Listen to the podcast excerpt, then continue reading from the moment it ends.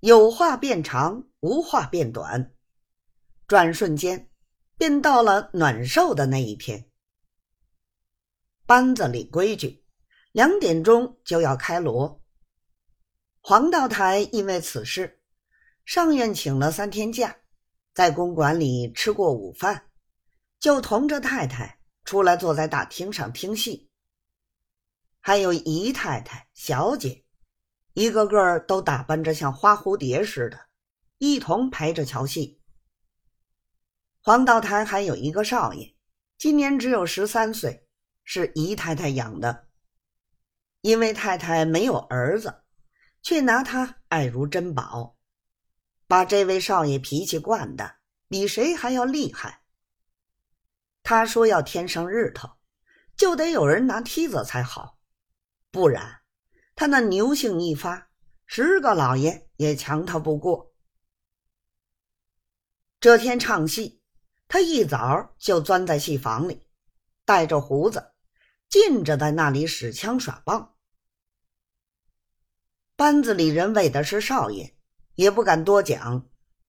后来倒是一个唱小丑的看不过，说了一句：“我的少爷，我们在这里唱戏。”你倒在这里做清客串了。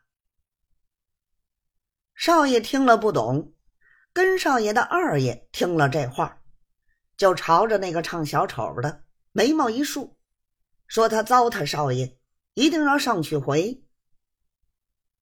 唱小丑的不服，两个人就对打起来。长班的看不过，过来把那个唱小丑的吆喝下来。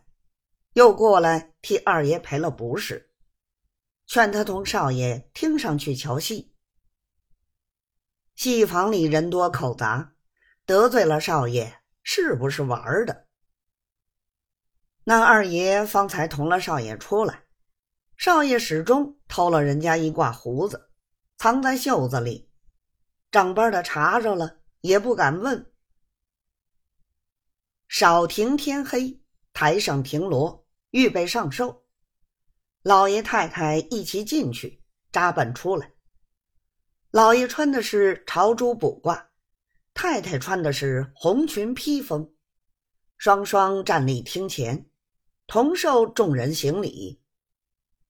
起先是自己家里的人，接着方是戴生领着何府家人。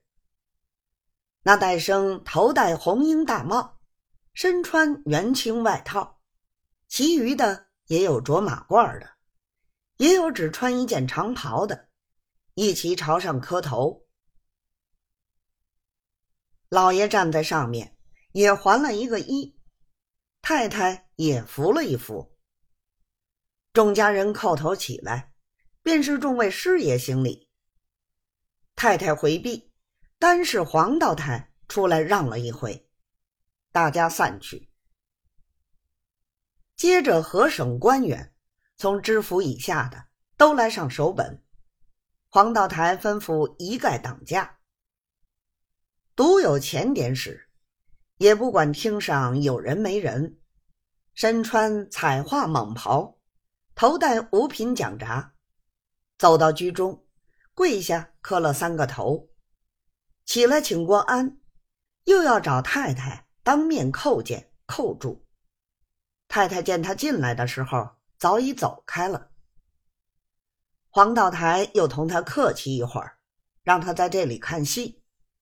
他说：“卑职不比别人，应得在这里伺候的。”诸事停道，方才坐席开锣，重跳加官，挨排点戏，直闹到十二点半钟，方始停当。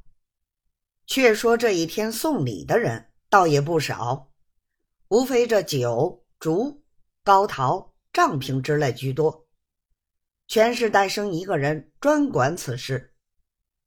某人送的某物，开发利钱多少，一一登账记清。戴生还问人家要门包，也有两吊的，也有一吊的，真正是细大不捐。积少成多，核算起来也着实不少。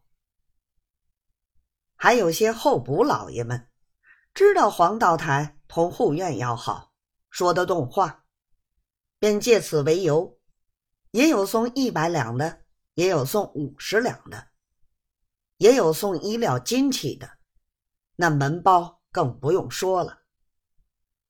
凡送现银子及衣料金器的，因为太太吩咐过，一概立时交尽。其余晚上停锣之后交账，太太要亲自点过，方才安寝。转瞬之间已过三天，黄道台上院销假。又过了几天，凡来拜寿的同营地方，一处处都要去谢布，暗中有托人到郭道台那里打点，送了一万银子。郭道台就替他洗刷清楚，说了些事出有因、查无实据的话头，禀付了智台。那智台也因得了护院的信，替他求情，面子难却，遂把这事儿放下不提。且说黄道台仍旧当他的差事，因为护院相信他，什么牙梨局的老总。